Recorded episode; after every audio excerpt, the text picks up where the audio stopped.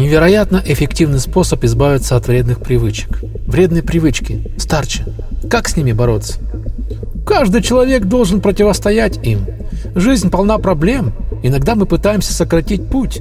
Тогда мы создаем определенные привычки, которые со временем становятся очень обременительными. К счастью, вредные привычки можно преодолеть.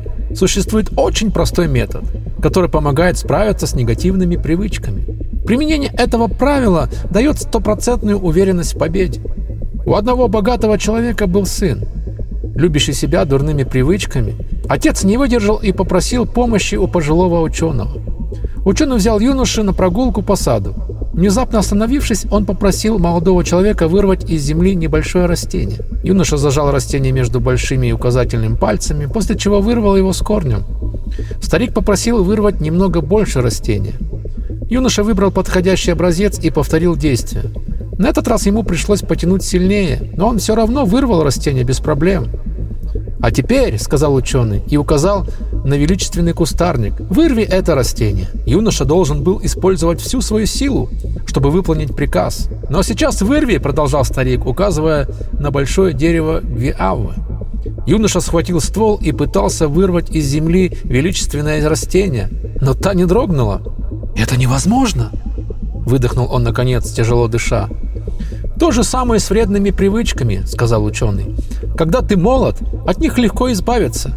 Однако, когда они вырастают и глубоко укореняются, их нельзя искоренить из своей души».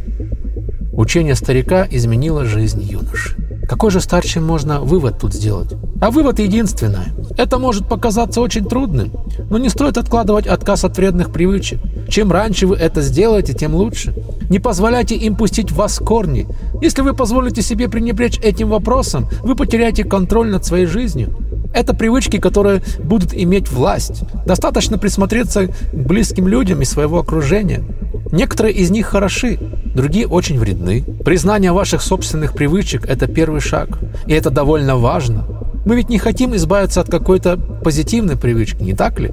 Однако, когда вы узнаете свои вредные привычки, не балуйте их, ни на минуту не балуйте. Разработайте план избавления от них как можно скорее. Таким образом, вы значительно облегчите себе работу. Помните, что рано или поздно вам придется справиться с любой вредной привычкой.